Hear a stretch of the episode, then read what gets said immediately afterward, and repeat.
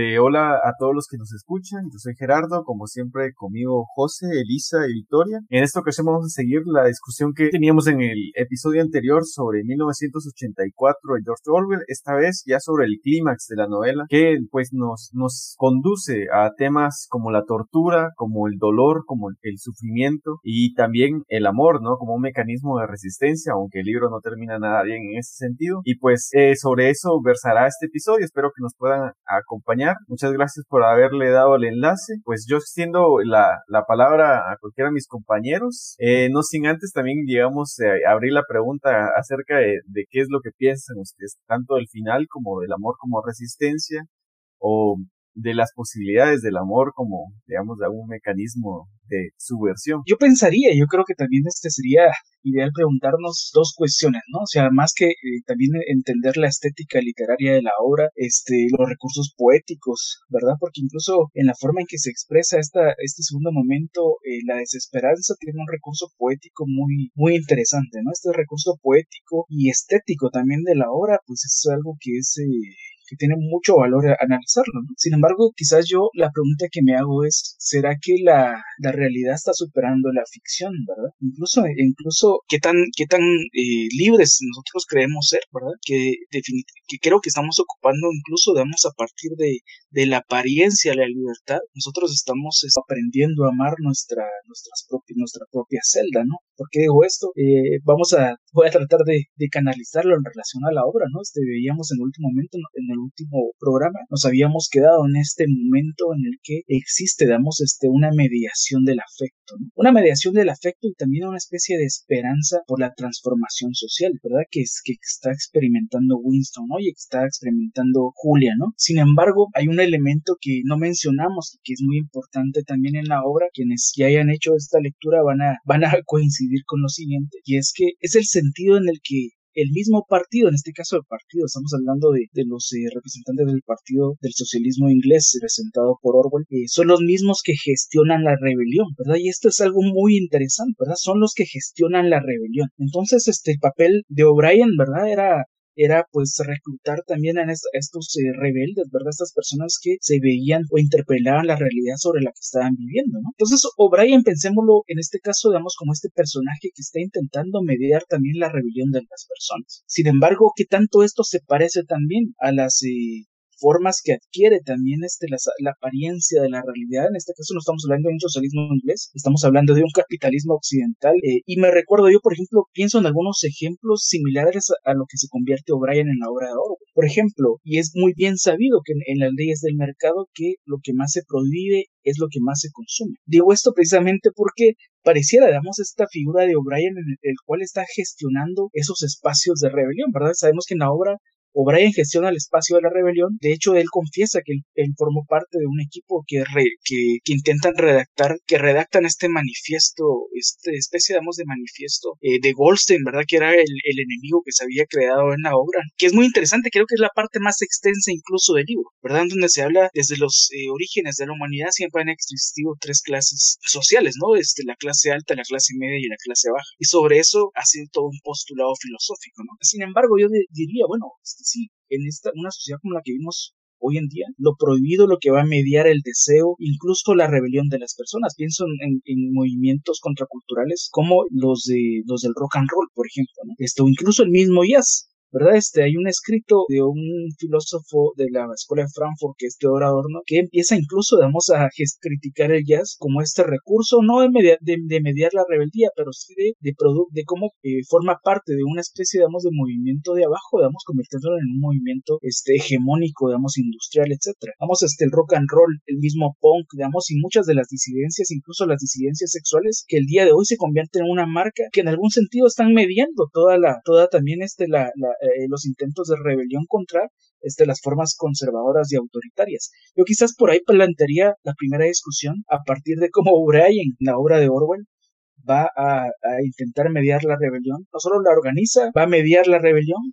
sino que también posiblemente se va a dedicar a reprimir la rebelión. Eh, yo creo que precisamente este personaje, O'Brien, es como la representación del de esta idea que, que nos deja Orwell en toda la obra de deber aceptar ideas prefabricadas, pero sobre ideas, sobre todo ideas que se contradicen a sí mismas, ¿no?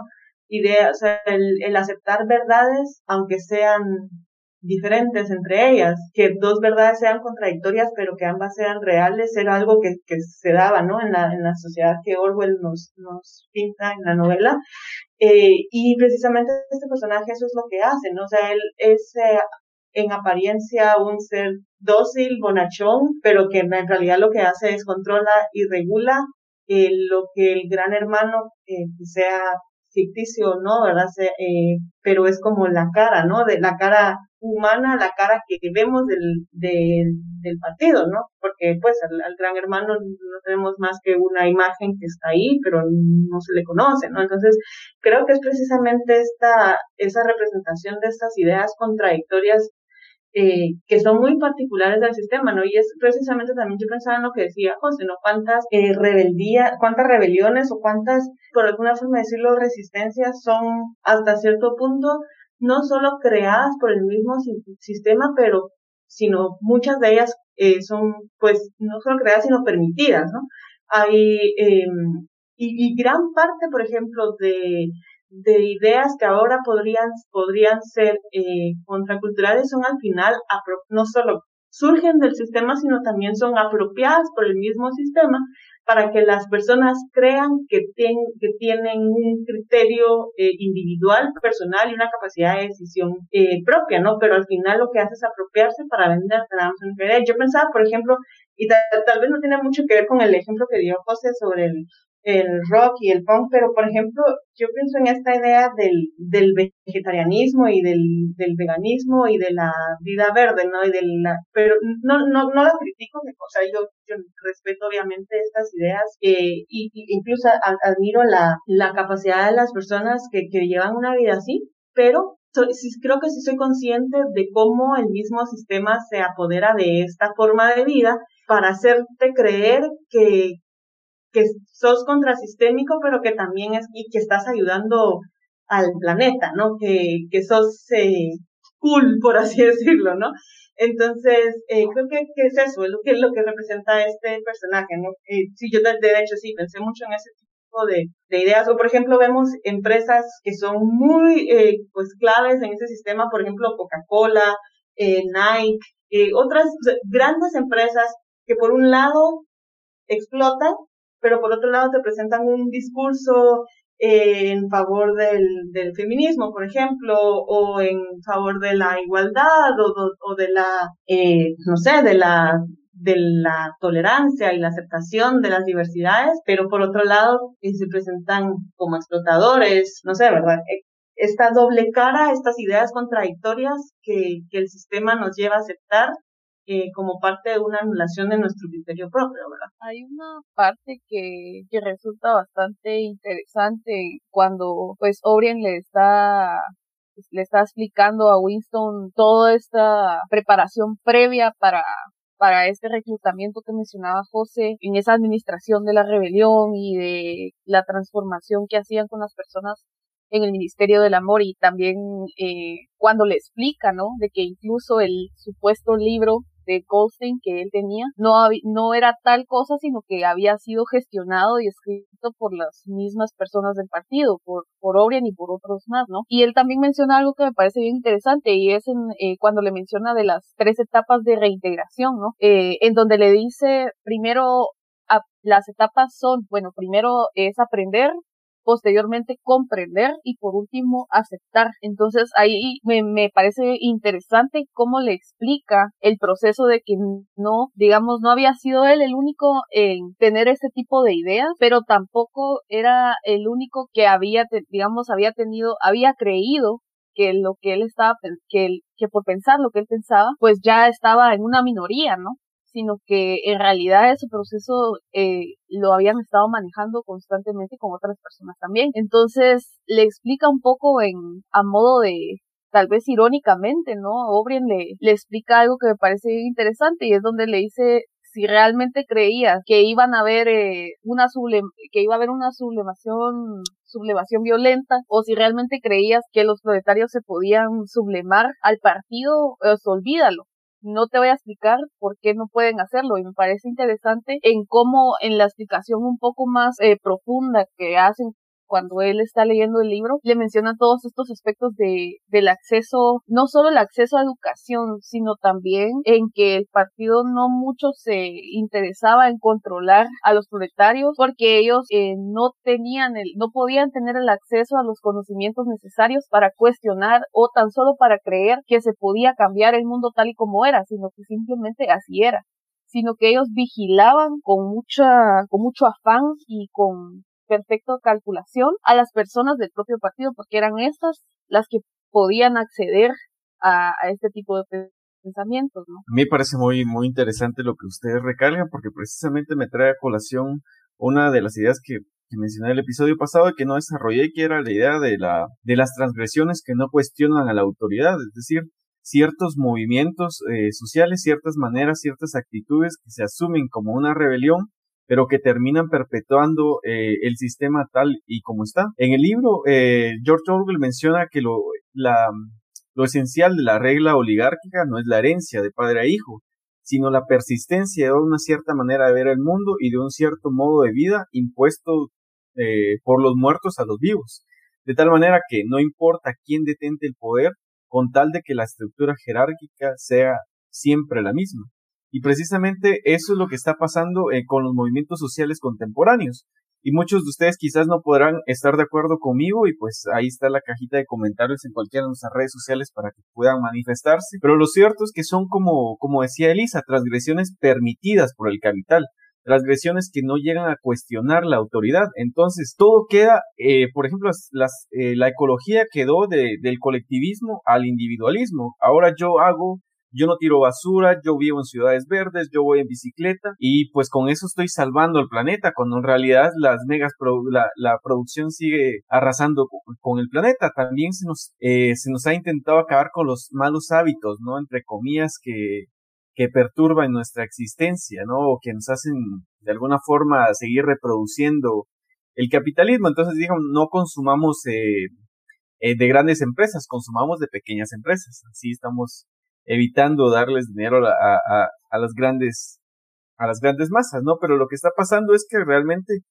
ahí está existiendo una coaptación de la rebeldía a nivel mundial por las grandes corporaciones, por los grandes eh, partidos políticos, también como sucede un poco en 1984. Yo creo que me parece muy interesante esto en el sentido de que, y voy a, voy a tomar esta, este ejemplo, ¿no? Este, todo lo que es mediado también, lo que, lo que es mediado, por ejemplo, eh, o lo que quiere controlar el partido, como bien mencionaba Vicky, o también este el producto también de las eh, manifestaciones políticas que mencionaba Gerardo que pasaron de un plano de lo colectivo a lo individual, ¿verdad? Este, el consumismo, el reciclar, etcétera, ¿no? Sabemos que, pues, son cuestiones que no, que caemos en una especie, digamos, de moral cristiana en el sentido de que pensamos, este, nuestra propia salvación cuando esto se trata de tomar acciones colectivas de forma urgente. Pero aquí estamos, este, vamos a rescatar un sujeto, y es el sujeto de la clase media, hablemoslo en este sentido, ¿no? Es, es, que esto, esto es, creo que tiene una, una intencionalidad muy grande en el sentido y tiene, digamos, este, niveles analíticos muy profundos, ¿verdad? Porque Orwell está demostrando en este sentido algo que para, para más o menos en la época en la que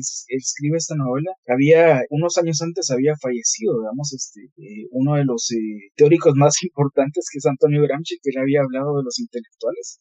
¿Verdad? No, no necesariamente los intelectuales, eh, sí, digamos, orgánicos que se, que se afianzan, digamos, con la clase trabajadora, etcétera, sino que estamos hablando de los intelectuales en, en, general, ¿no? Como unidad de análisis, los intelectuales, decía Gramsci, este, no lo reconocía como una clase en sí, sino que, digamos, este, eh, fijaban, digamos, este, su política de alianzas en base, a, a la clase que eh, iba a representar, ¿no? Digamos, en este caso, podían haber momentos históricos en los que los intelectuales eh, tomaran partido también por las clases eh, subalternas, ¿no? ¿Por qué digo esto? Precisamente porque eso es lo que se retrata en la novela de, George Orwell, ¿no? Se está intentando, digamos, se dice, bueno, es que los, los, los pobres, ¿no? Los, la prole está tan preocupada por su subsistencia inmediata, ¿verdad? Porque es lo que provoca este, este mundo, lo que pasa en este mundo también, si ustedes se ponen a pensarlo, ¿no? Este, imagínense que más del 40% de la comida que se produce es desperdiciada. Solo con ese porcentaje nosotros resolvemos el problema del hambre en el mundo y de la cantidad de gente que se está muriendo este, todo el tiempo, digamos, eh, eh, por, por inanición. ¿verdad? Digamos, este, nosotros somos de Guatemala, quienes eh, han ido al corredor seco han visto, digamos, este gran problema que tenemos, que hay en este, en este país, digamos, este, según informes de, de, la CEPAL, por ejemplo, este, nosotros estamos en nivel de desnutrición más bajos que este, el mismo Haití, ¿verdad? Que es uno de los eh, países, digamos, con, con, con, este problema muy generalizado. Con eso, digamos, este, ya estamos hablando de, bastante, ¿no? Entonces, de lo que voy es que precisamente, ¿verdad? Este, es, es la potencialidad incluso política en los estratos medios, ¿verdad? Había un filósofo argentino que hablaba de, del síndrome de Doña Florinda, ¿verdad? Quienes no recuerdan o quienes no conocen, eh, se hablaba del síndrome de Doña Florinda, este, en este programa del Chavo del Ocho, ¿no? Este, estaba Doña Florinda, ¿verdad? Un personaje ahí eh, cómico, ¿no? Pero que tenía como que este complejo de siempre querer, este, o, tener como que este discurso de, de, la alcurnia sin poder salir del vecindario del chavo, ¿no? Entonces, precisamente, habría que analizar también esta situación política en los estratos medios, porque también tienen una complicidad y también tienen, digamos, este, eh, en mucha medida también la posibilidad de empezar a generar ese germen de transformador, digamos, ¿verdad? Es que es, una cuestión que creo que no nos atrevemos a discutir, creo que también sucede mucho y es algo que pasó, por ejemplo, en nuestro país, en nuestro contexto latinoamericano, guatemalteco, nosotros vemos que cuando este, los intelectuales, es decir, los estratos medios, empiezan a tomar una opción por los pobres, ¿verdad? Este, fueron cruelmente desaparecidos, por ejemplo, en nuestro país, ¿no? Fueron arrasados, fueron desaparecidos. Nosotros veíamos señales de torturas de estudiantes que aparecían tirados enfrente de la universidad este, con la cabeza martillada, ¿no? Digamos, el mensaje era claro, ¿verdad? Que se trae a pensar, este, esto le sucede. Entonces, lo que voy es que precisamente ese, ese elemento, el elemento de cómo se manejan y se manipulan a los que son miembros del partido, y nuevamente el partido debemos asumirlo como este gran eh, estrategia de, control político, ¿no? ¿no? necesariamente tenemos que estar adscritos al partido para ser formar, formar parte del partido. Cuando un economista, un administrador de empresas se forma en administración de empresas, ya está siendo forma parte del partido. Cuando un abogado se prepara, ya está siendo parte del partido. Es decir, ese nivel, digamos, creo yo, de comprensión, digamos, y, de sutileza de decir las cuestiones me parece impresionante también en esta hora. Sí, definitivamente yo siguiendo con lo que con lo que dice José, yo me preguntaba cuando cuando estaba leyendo esta parte del, del libro qué, qué hubiera pasado si Winston y Julia o Julia en vez de, eh, de aliarse a Goldstein, ¿verdad? Eh, en vez de, de aliarse, pues, aliarse a él, si esa resistencia hubiera surgido desde, desde el pueblo, desde la prole, eh, si la, el resultado y el final del libro hubiera sido el mismo. Eh, me, me, preguntaba yo, ¿no? Eh, pienso que la, efectivamente esta parte burócrata de los del, del partido es muy equivalente a, a lo que es a la clase media, ¿no? De hecho, la, el surgimiento de la clase media se da a partir de este, todo este grupo burocrático que surgen a o sea, para, con la necesidad de administrar y controlar eh, el, al proletariado, ¿no? Entonces, creo que coincide, como dice José, mucho este estrato de la burócrata del partido con esta masa de clase media que no importa que no esté precisamente adscrita a un partido, pues eh, está muy muy bien formada, ¿no? En la, en la ideología, ¿no? Entonces, también con lo que decía Gerardo hace un ratito, pues cómo efectivamente la herencia de la oligarquía no se da hacia, no se da precisamente hacia la herencia, ¿no? Sino es más siempre dirigido hacia hacia la herencia, pero de, este, de esta forma de pensamiento, de esta ideología, y, y, por eso eso voy, ¿no? Que hubiera pasado, el, el resultado del libro hubiera sido distinto si eh, quisiera pensar yo, ¿no? Y, y, la verdad es que es bastante desesperanzador al final, pero también hasta cierto punto yo, yo pensaba en eso, en que tal vez no es desesperanzador, ¿no? O sea, tal vez es que pasa que la resistencia, una resistencia real que pueda surgir con más fuerza que no, eh, que no surja de la misma, del mismo espacio burócrata o del mismo espacio que correspondiente a, esta ideología, eh, tendrá que salir de las de la prole, ¿no? Además recordemos que también eh, lo decía Orwell, ¿no? En la novela y es algo que también es muy, muy visible y muy, pues creo, creo que todos podemos estar conscientes de eso, ¿no? Esta idea que tienen que tiene, por ejemplo, en Guatemala, ¿no? La, la oligarquía y mucho, muy transmitida a la clase media también de que los pueblos originarios no, no pueden, por ejemplo, o, no pueden tener eh, pensamiento propio, ¿no? No pueden tener criterio propio, no tienen el nivel para organizarse a sí mismos, no tienen la capacidad para, eh, pues sí, para organizarse, para crear un proceso de resistencia, para cuestionar. Eh, ese es un pensamiento que todavía se carga mucho y que está la gente en Guatemala y yo creo que en, el mundo en general que está muy muy metido, ¿no?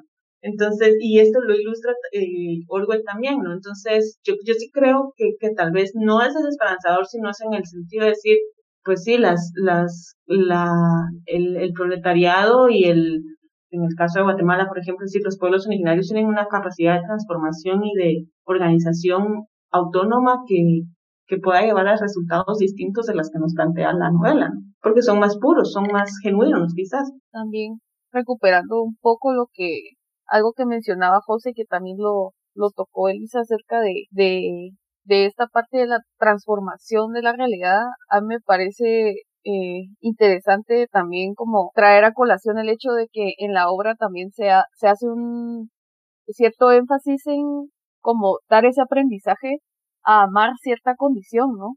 Y con lo que mencionaba José de que cómo se toma parte activa del partido, por decirlo así, como él mencionaba, digamos, en hay ciertas profesiones que el mismo sistema va gestionando y que desde esta escuela de pensamiento, por así decirlo, se van a venir a replicar discursos que perpetúan cierta que perpetúan ciertas condiciones y que también eh, justifican la misma, ¿no? Por ejemplo, todos los mitos que hay acerca eh, de la pobreza, ¿no? Eh, yo recuerdo que hace, hace unos días estaba comentando, eh, me puse a reflexionar acerca de cómo también se, se individualizan, o sea, los problemas sociales se individualizan en ese sentido, ¿no? Se crea la idea de que hay hábitos que que hacen a la gente pobre, ¿no? Discursos que se replican desde toda esta lógica de la empresa, desde la lógica del emprendedurismo también, ¿no? Porque también hay que, hay que decirlo, ¿no? También desde estas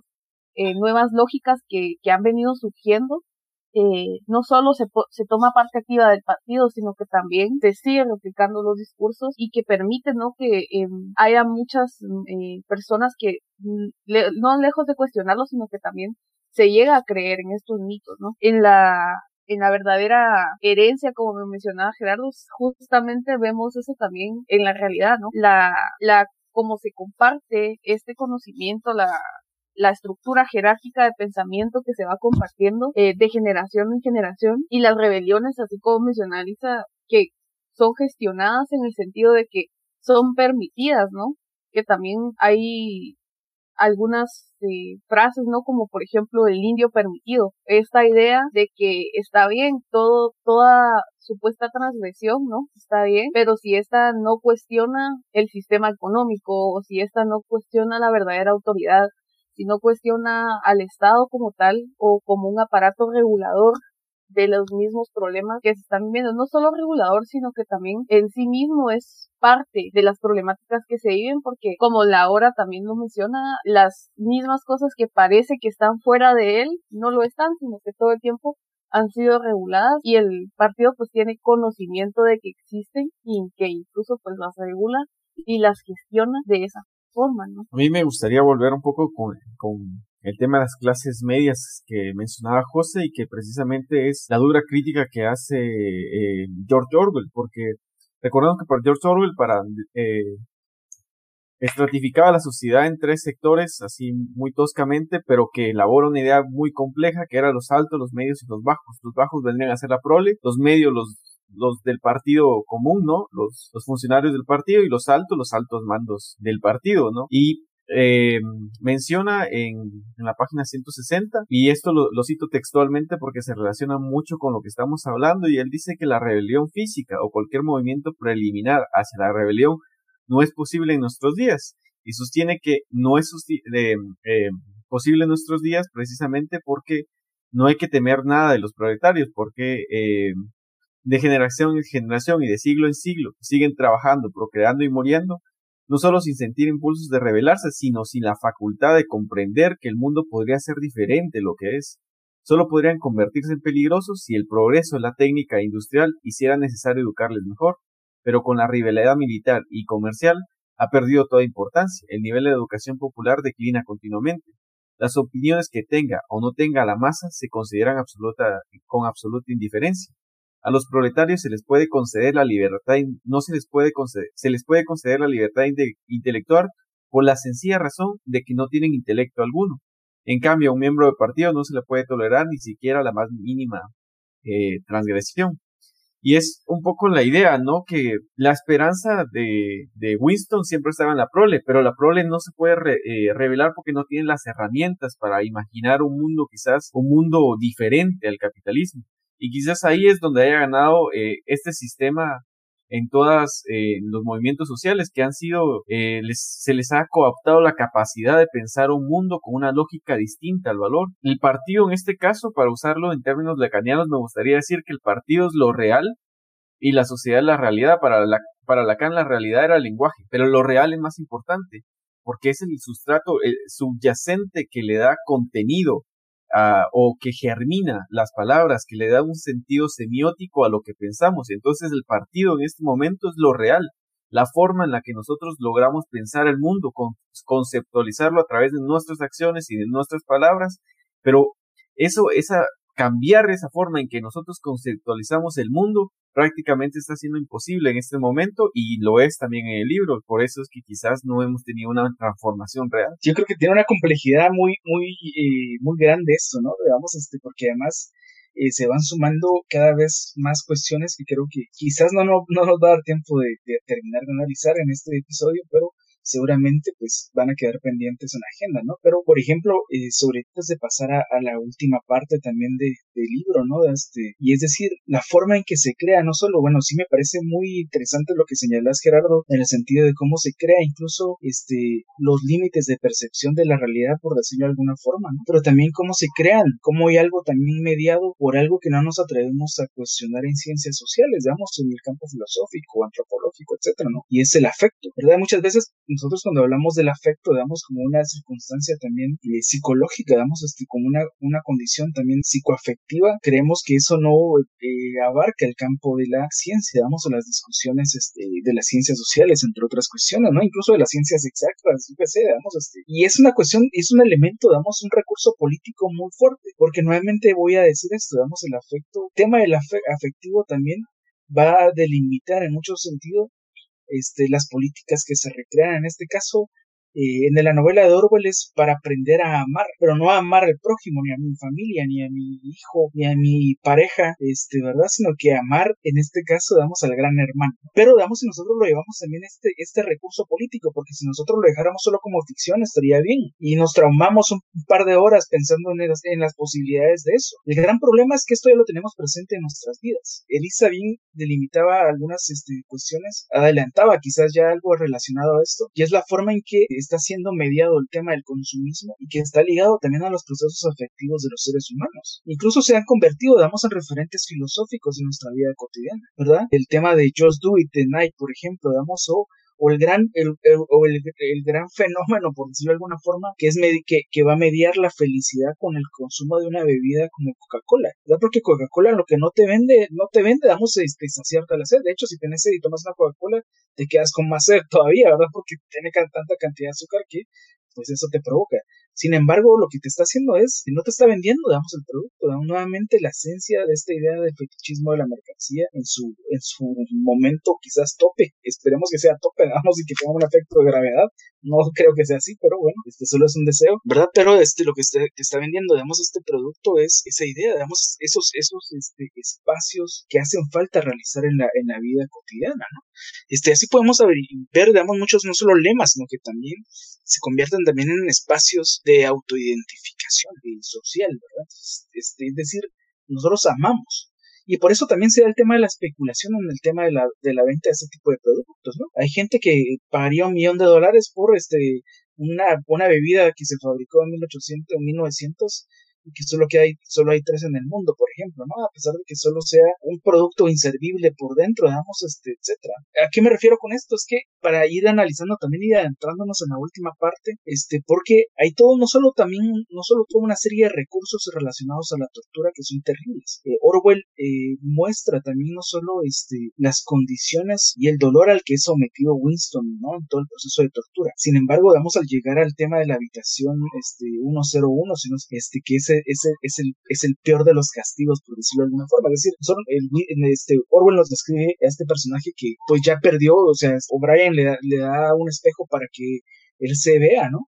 Y él ya no se reconoce a sí mismo, este, ya botó casi toda su dentadura. De, una forma casi humana, O'Brien le ayuda a arrancarse un último diente, ¿verdad? Que, que todavía lo arranca de raíz. Pues ya perdió mucho peso, ¿verdad? Porque ha estado en condiciones eh, infrahumanas, ¿no? Sin embargo, hay una cosa que habría que rescatar acá. A pesar de que él pasó todo el dolor del mundo, digamos, este, acumulado en su cuerpo, él no, había, él no había sido capaz aún de traicionar a una persona, y en este caso era Julia. No había sido capaz de traicionar a Julia, ¿verdad? Y esto que, no, que nos hace referencia a algo muy importante, es decir, ¿qué es lo que cuesta a nosotros a desprendernos de nuestra capacidad política y afectiva este, para convertirnos en nada, en menos que seres humanos, ¿verdad? Y este quizás era el último anclaje que le quedaba a Winston para no perder esos rasgos de humanidad, ¿verdad? Que humanidad también quiere, ver, quiere decir estos rasgos de el poder rebelarse ante el sistema, porque yo creo que también eso en eso también radica mucho esta condición de lo humano, ¿no? ¿Verdad? Este, no solo lo la creatividad, sino que también la capacidad de humanidad de rebelarse ante este sistema. Él no lo había perdido. Y en el momento que lo pierde, creo que es el momento más desalentador de la novela, pero que eh, no solo es desalentador, sino que es un retrato de la realidad que estamos nosotros viviendo. Cuando él llega a la habitación 101, ¿no? Es decir, él no se ha logrado desprender de, ese último anclaje de vestigios que le quedan a él de humanidad. El tema es que a través de una serie de recursos de traer el miedo más profundo, este, que tiene que ver, digamos que el miedo muchas veces nosotros lo analizamos, en psicología se analiza como esta especie, especie de, este, de acción irracional frente a un evento este, cotidiano, ¿no? Este, en este caso tiene que ver también con la, con la historia de, los, de, cada uno de los seres humanos, por ejemplo, uno no podría decir, porque a una persona le dan miedo los helados, por decirlo de alguna forma. Pero precisamente toda esta serie de eventos tienen que ver con una, un anclaje, digamos, este, afectivo, ¿verdad? O un anclaje también de rechazo que tiene que ver también con, nuestro sistema de afectos, que tiene que ver también con nuestro proceso de, analizar la realidad y ese tipo de, fobias, entre otras cosas, ¿no? Entonces en el cuarto 101 hay una, se, se reconoce que hay una serie de tecnologías que ayudan a este, descubrir el miedo más profundo de las personas, ¿no? En el caso Winston eran las ratas. Sí, eran las ratas, ¿verdad? Pero él decía, puede ser cualquier cosa, ¿no? Es decir, en este cuarto se descubre el miedo más profundo de la gente. Es meterse al, al momento, digamos, este más oscuro de nuestra mente. Algo que nosotros quizás creíamos conocer solo únicamente nosotros o nosotras, pero que ellos ya, ya lo tienen a su, acceso, a, su alcance para poder manipularlos. Y les diría solo una cosa, incluso este, el cuarto 101 a mí me hace referencia a las redes sociales, ¿verdad? Y es increíble, pero las redes sociales saben mucho más de sus secretos que sus propias madres, y eso es lo más preocupante y lo que más miedo da, ¿no? Fíjate, efectivamente yo estaba también justo pensando esto, yo estaba pensando cuáles serían eh, las equivalentes a las formas de, tortura y a las formas y a la y al cuarto pues 101 no del de la novela en la vida contemporánea no y precisamente también pensaba en, en las redes sociales y yo pensaba en, en bueno en primero en que nos dan efectivamente no solo a cada quien lo que quiere lo que busca supuestamente, ¿no? Eh, pero también lo que cada quien teme, ¿no? Yo no sé, pero a veces pareciera que, que las redes nos adivinan los pensamientos. Efectivamente, todo el tiempo nuestros teléfonos y nuestros aparatos nos escuchan, ¿no? De hecho, creo que Gerardo le, pasó cuando terminamos el, el podcast anterior, pero creo que a todos nos ha pasado que yo, por ejemplo, ayer estaba hablando con un compañero sobre estuches de violines y inmediatamente yo abro mi Facebook eh, y me empiezan a salir anuncios de, de violines, ¿no? O estábamos hablando en una conversación en WhatsApp sobre cuerdas de instrumentos y e inmediatamente yo me metí a Amazon y, para consultar precios y lo primero que me salió sin haberlo buscado eran las cuerdas, ¿no? Entonces, eh, efectivamente nos controla, pero también no sé si se han dado cuenta que incluso las noticias, eh, qué tipo de noticias leemos, qué tipo de, también tienen que ver, nos van a salir, por ejemplo, las noticias más impactantes, más amarillistas, más fuertes sobre el tipo de noticias que leemos. Eh, o sea, ustedes empiezan a marcar una tendencia de noticias y cuando lean, no les van a aparecer jamás, obviamente, eh, noticias eh, ni, ni muy críticas ni muy basadas en la investigación, sino a menos que ustedes las busquen y vayan, o sea, que ustedes vayan y busquen en ciertas fuentes específicas, ciertos escritores específicos, pero lo contrario, lo que les va a parecer siempre lo más amarillista de lo que les interesa leer, ¿no? Entonces, eh, además de mencionar que este tipo de redes uno siempre está buscando algo que nunca va a encontrar, ¿no? De hecho se trata, ¿no? Uno lo que hace es bajar, bajar, bajar, bajar, bajar, bajar y bajar y bajar y pantallas buscando algo que jamás vamos a encontrar porque no sabemos qué estamos buscando, ¿verdad? Entonces, eh, pues sí, yo también coincido con, José, yo pensaba mucho en, y, porque hablemos, bueno, obviamente la tortura en los, en este tipo de métodos eh, que, que, nos presenta la novela antes del, de la habitación 101 efectivamente aún existe, ¿no? Pero esa es aplicada a sujetos específicos, como lo habíamos hablado ya en otros episodios, pero a nosotros que no nos torturan físicamente, que no nos detienen, que no nos libran de nuestra, que no nos privan en teoría de nuestra libertad, en teoría, ¿no? De nuestra libertad física, digamos. ¿De qué manera nos, nos torturan, ¿no? o de qué manera, pues sabemos de qué manera nos controlan, pero de qué forma también, cuáles son los equivalentes en la sociedad contemporánea. La forma en la que casi que desesperanzadoramente se, se cierra la, la obra nos dice un poco acerca de cómo en este sentido de humanidad que tenemos hay dos cosas que creo que es lo que más se ataca en la realidad, ¿no? Que es la dignidad, la dignidad humana y la identidad también, ¿no? Creo que eso va muy entrelazado con lo que con lo que José mencionaba acerca de las redes sociales, ¿no? El cuarto eh, 101 en todos estos procesos de eh, mercantilización, la publicidad y todo esto que es bastante cotidiano para nosotros por el contexto en el que estamos, va creando cierta identificación con ciertas cosas. Y es que realmente concuerdo con lo que mencionaban de que es, un, es el fetichismo de la mercancía. O sea, no, no se trata del producto, sino es de la imagen que se adquiere con ese producto, ¿no?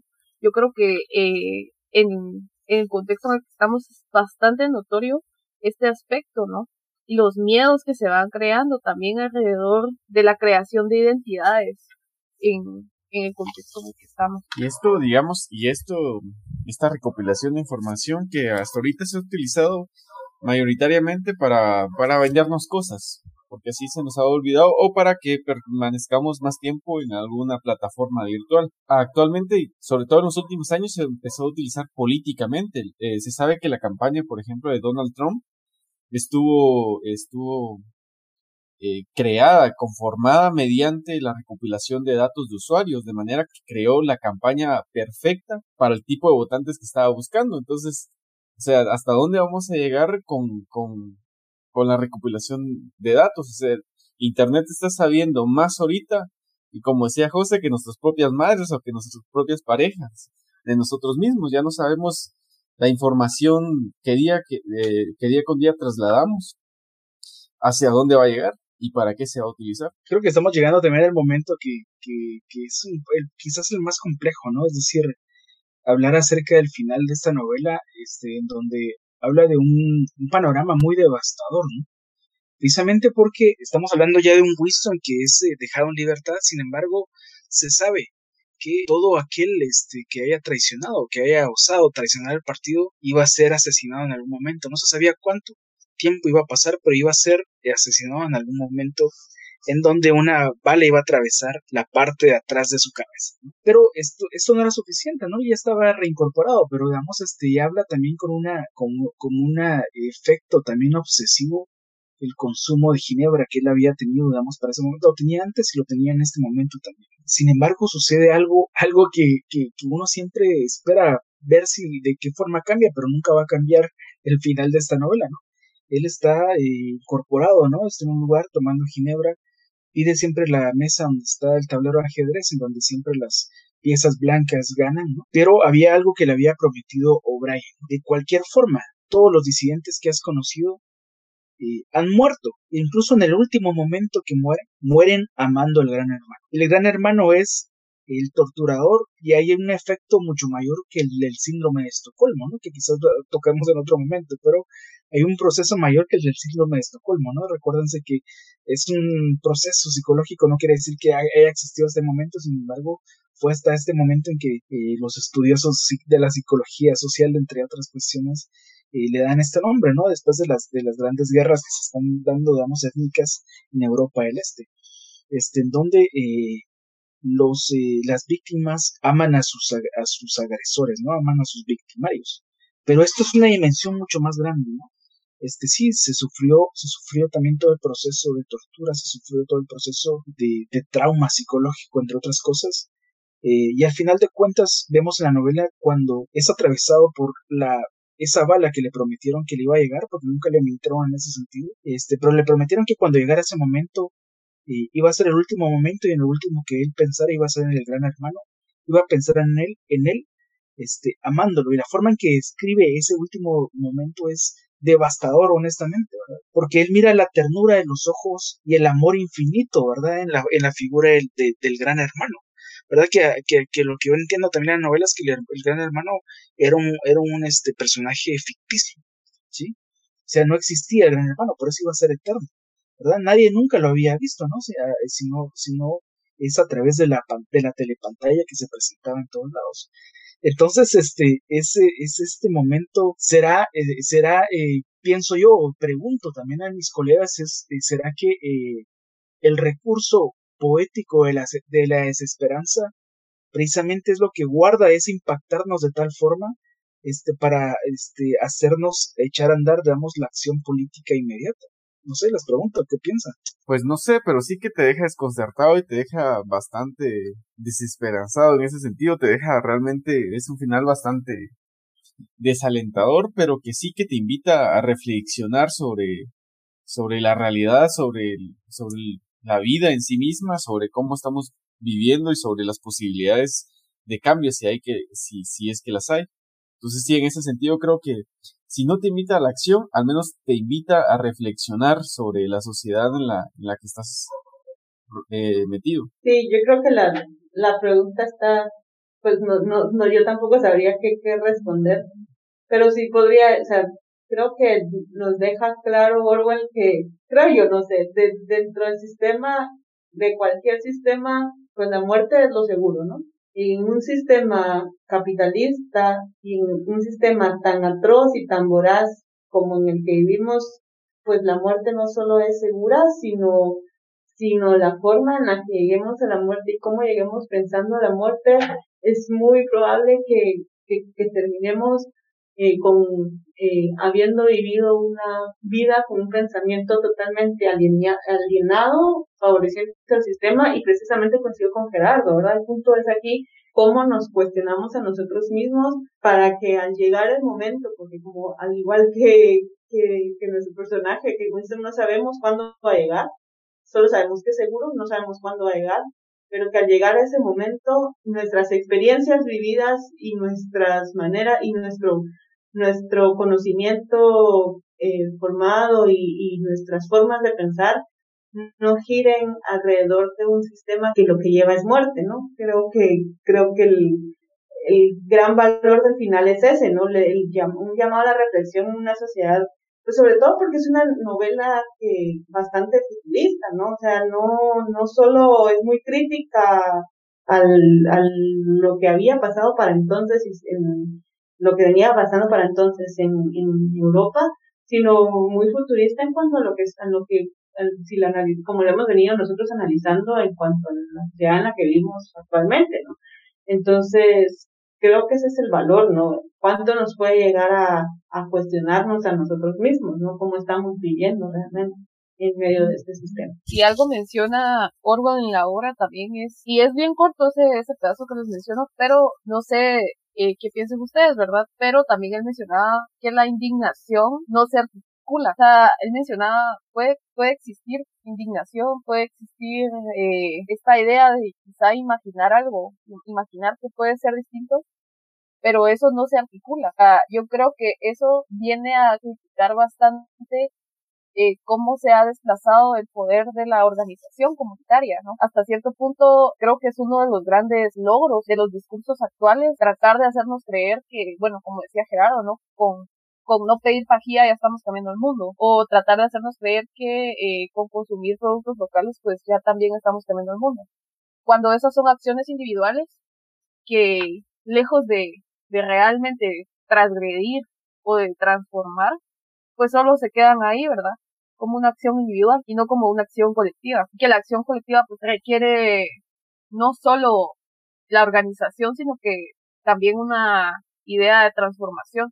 Yo creo que al final, a pesar de ser desesperanzador en el sentido de que uno se aferra a la idea de que el amor es transgresor, o sea, de que a pesar de la tortura, que a pesar del dolor, del trauma que, que había pasado Winston, pues eh, mm, había esa posibilidad de que no se traicionaran el uno al otro, ¿no? Porque eso incluso se lo habían dicho anteriormente. También como, como decían ustedes, nos, nos invita a reflexionar sobre estos aspectos tan humanos, sobre el afecto, ¿no? Como mencionaba José, sobre estos aspectos humanos que hasta cierto punto a veces no, no mucho se, se, se habla de ellos cuando, cuando se habla de, de asuntos políticos o de propuestas políticas para transformar la realidad. Bien, para, para ir cerrando, eh, a mí, a mí me, me, parecía muy importante también rescatar dos cuestiones, ¿no? El, el jefe de propaganda nazi, ¿no?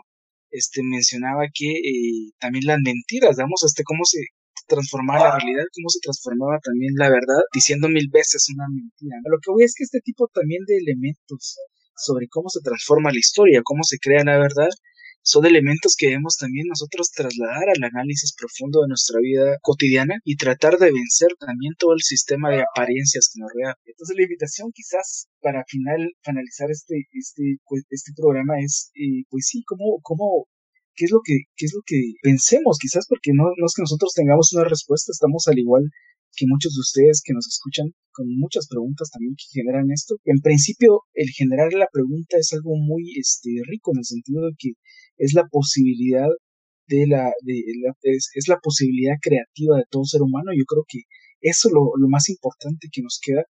Este, y creo que a partir de este tipo de preguntas es, el, es que debemos ir eh, pensando la forma en que vencemos el mundo de las apariencias y logramos este, alcanzar de forma, digamos, este, real la utopía de la libertad.